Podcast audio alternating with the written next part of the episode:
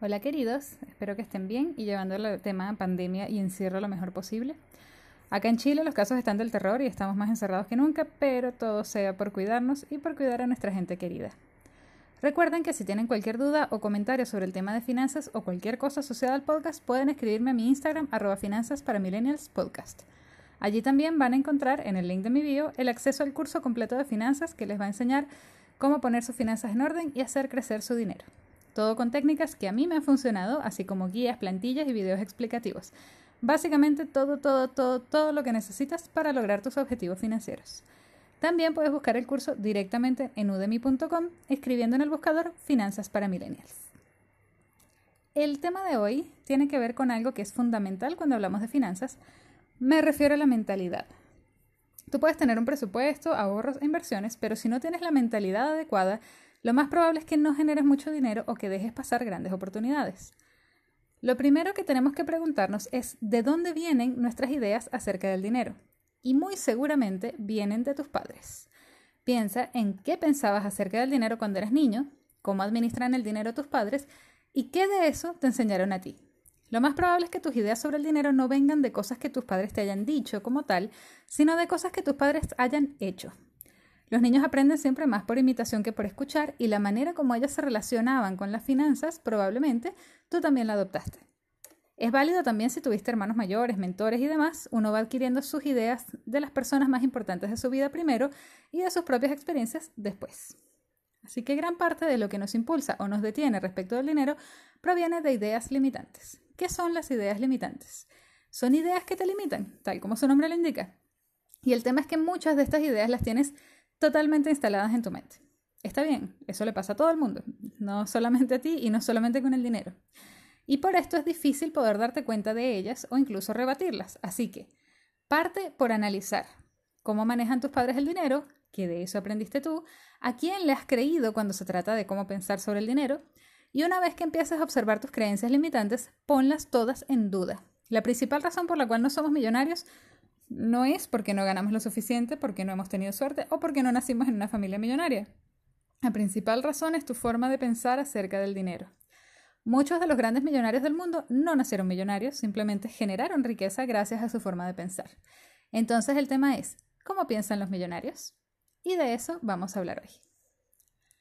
Lo primero es que tenemos que olvidar esa famosa premisa de muchos artículos de Internet de que los millonarios se despiertan todos a las 5 de la mañana y salen a hacer ejercicio. No todos lo hacen y muchos han podido ser perfectamente exitosos sin eso. Lo que hay que tomar de allí, y que es importante, es que viven un estilo de vida distinto al nuestro.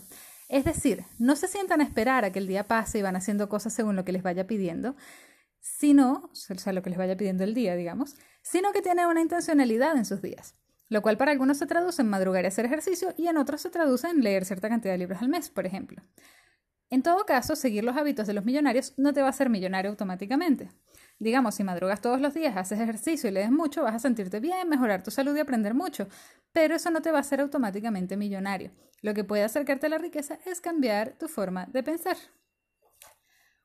Una cosa que hacen los millonarios en general es no enfocarse en tonterías. Si bien habrá algunos millonarios en general, famosos que viven de su imagen, por supuesto, que se enfocan en mostrar una gran vida, la realidad es que los más millonarios del mundo suelen vivir una vida sin grandes lujos. Y aquí la gran sorpresa. Esa persona que ves en los medios que anda todo el tiempo hablando de la cantidad de dinero que tiene, el tamaño de su casa, su ropa de marca, muy probablemente no es millonario. Eh, probablemente es una persona con muy buenos ingresos y altamente endeudado.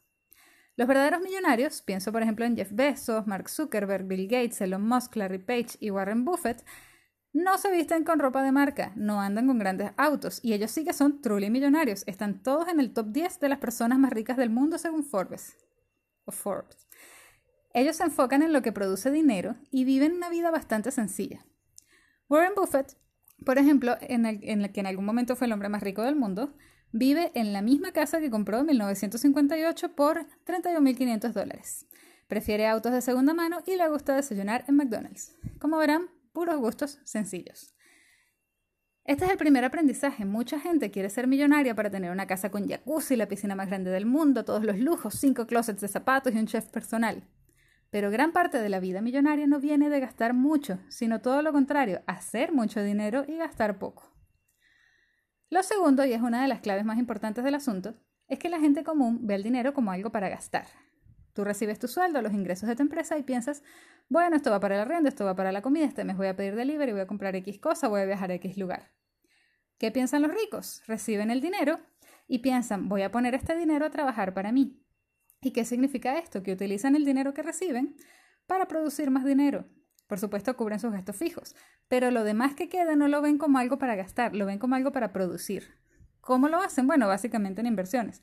Porque todos los hombres más ricos del mundo, y si digo hombres, porque lamentablemente en el top 10 de la lista Forbes no hay ninguna mujer, todos ellos tienen grandes y enormes cantidades de inversiones. A medida que su dinero ha crecido, lo que han hecho es invertir más y más y más y más. Lo tercero es que tienen una visión a largo plazo. Warren Buffett empezó a invertir a los 11 años de edad y una de sus frases famosas es, si no estás dispuesto a poseer una acción durante 10 años, ni siquiera pienses en poseerla durante 10 minutos. Los millonarios no invierten esperando sacar el dinero en un año, invierten esperando hacer crecer la inversión año tras año. Es decir, ellos no se enfocan en obtener dinero para usarlo, sino en hacerlo crecer. Y eso, a largo plazo, es la clave. Lo otro es que, con sus contadas excepciones, la mayoría de los millonarios son emprendedores. Tuvieron una idea o varias, creyeron en ella y la persiguieron hasta ser exitosa. Warren Buffett es uno de los pocos que lo hizo solamente invirtiendo. O bueno, principalmente invirtiendo. Pero después están los demás. Jeff Bezos es el fundador de Amazon, que empezó siendo una librería digital cuando no existían librerías digitales. Mark Zuckerberg es el creador de Facebook, Larry Page y Sergey Brin fundaron Google, Bill Gates es el creador de Microsoft Elon Musk es el fundador de un montón de empresas increíbles como SpaceX y Tesla. Ahora la pregunta, ¿cómo puedo yo llegar a hacer algo así si ellos claramente están en otro nivel? Ahí tienes, si te estás preguntando eso, un grave problema de creencias limitantes. Todos ellos empezaron en su casa sin muchos recursos y con muchas dificultades en el camino. La diferencia es que ellos creyeron en su proyecto lo suficiente para seguir poniéndole ganas hasta que resultara. Ellos buscaron la forma de crear algo que el mundo realmente quisiera y hacerlo crecer. De hecho, Elon Musk dice, las grandes empresas se construyen sobre grandes productos. Entonces no se trata de tomar un producto cualquiera y venderlo, se trata de crear algo único, que igual puede estar basado en algún producto que exista, pero tiene que ofrecer algo diferente. Si no sabes en qué podrías emprender, te recomiendo escuchar los capítulos O del emprendimiento y cómo encontrar tu pasión para vivir de ella. Otra cosa que nos separa de los grandes millonarios es que ellos están más que dispuestos a correr riesgos. Y no hablo de riesgos medianos, hablo de grandes riesgos.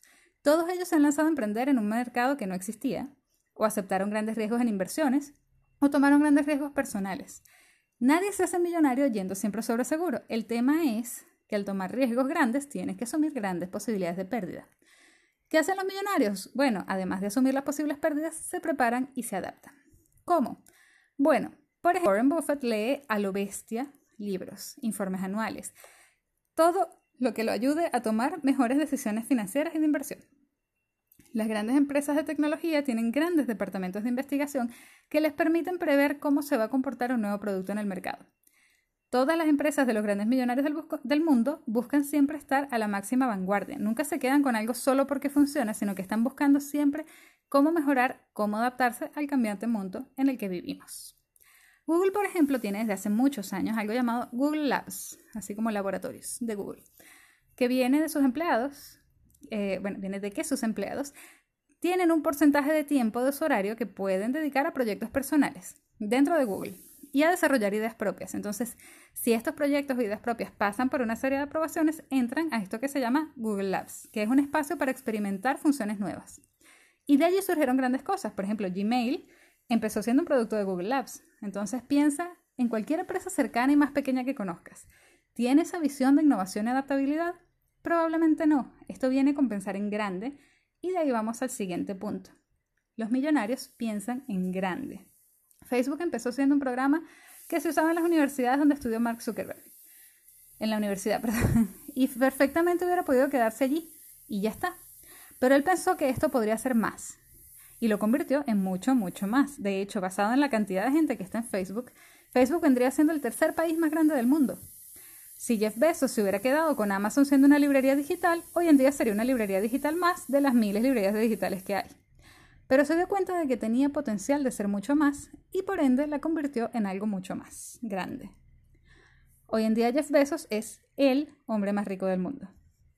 Algunas de las empresas más millonarias son de otros rubros también. Por ejemplo, Amancio Ortega, el dueño de Sara. Sara es una tienda de ropa como otras miles de millones de tiendas de ropa que hay en el mundo. Entonces, ¿por qué no están todas en, el top, en ese top 20 de los más millonarios? No está cualquier otra tienda. Porque Sara buscó diferenciarse. No solamente tienen un sistema de marketing bastante único, basado en sus vitrinas. De hecho, Sara tiene expertos en vitrinas que viajan por el mundo diseñando las mejores vitrinas sino que tiene más de 2.200 tiendas en el mundo, están presentes en los cinco continentes y se presentó originalmente como una tienda de ropa de alta gama a bajo precio. Además cambiaron toda la cadena de producción para poder reaccionar más rápido a las nuevas tendencias. Sara también elige a las mejores y más caras ubicaciones para trabajar su imagen de marca y ha desarrollado tecnologías como modelos virtuales holográficos para poder ver las prendas puestas, probadores inteligentes con pantallas táctiles. En fin, claramente Sara no es como las otras miles de millones de tiendas de ropa. ¿Qué hicieron? Pensar en grande, pensar diferente y adaptarse. Entonces, de todo esto tienes bastante para analizar. ¿Estás gastando tu dinero o estás haciendo que trabaje para ti? ¿Estás pensando en grande? ¿Estás trabajando en emprender con algo nuevo y diferente? ¿Estás dispuesto a correr riesgos? ¿Estás listo para documentarte todo lo necesario para alcanzar el éxito en lo que quieres hacer? ¿Estás enfocándote en lo importante? ¿Estás pensando en largo plazo? Y lo más importante de todo, ¿estás tratando de vencer tus creencias limitantes? Recuerda que ninguno de los grandes millonarios de hoy en día se hizo millonario de la noche a la mañana. Todos se lo trabajaron con sudor y lágrimas durante mucho tiempo. Así que se trata de ver si estás dispuesto a hacer lo mismo. Te dejo un dato extra. Según Sarah Stanley Follow, directora de investigaciones en el Affluent Market Institute y autora de un par de libros sobre el tema del dinero, asegura que muchísimos de los más ricos del mundo tienen disponible todo ese tiempo para ejercitarse, leer, trabajar en su negocio, porque, y prepárate aquí, no usan redes sociales. O las usan muy poco. Así que me pregunto, ¿será que parte del éxito reside en pasar menos tiempo en redes sociales? ¿Qué opinas tú? Dímelo en mi Instagram, arroba finanzas para millennials podcast. Por cierto, me di cuenta de que me he pasado un par de capítulos sin recomendarles libros y hay uno que me parece especialmente bueno. Se llama Pequeño Cerdo Capitalista. Es de la autora Sofía Macias y explica todo lo básico e importante de las finanzas de una forma súper sencilla y entendible. No sé si les voy a recomendar libros todos los capítulos porque si bien he leído muchos, en realidad no todos los recomendaría. Así que me voy a centrar en los, que considero realmente los mejores. Y bueno, espero que te haya gustado este capítulo. Y recuerda enviarme cualquier duda o comentario al Instagram arroba finanzas para millennials podcast. Nos encontramos nuevamente la próxima semana. Chao.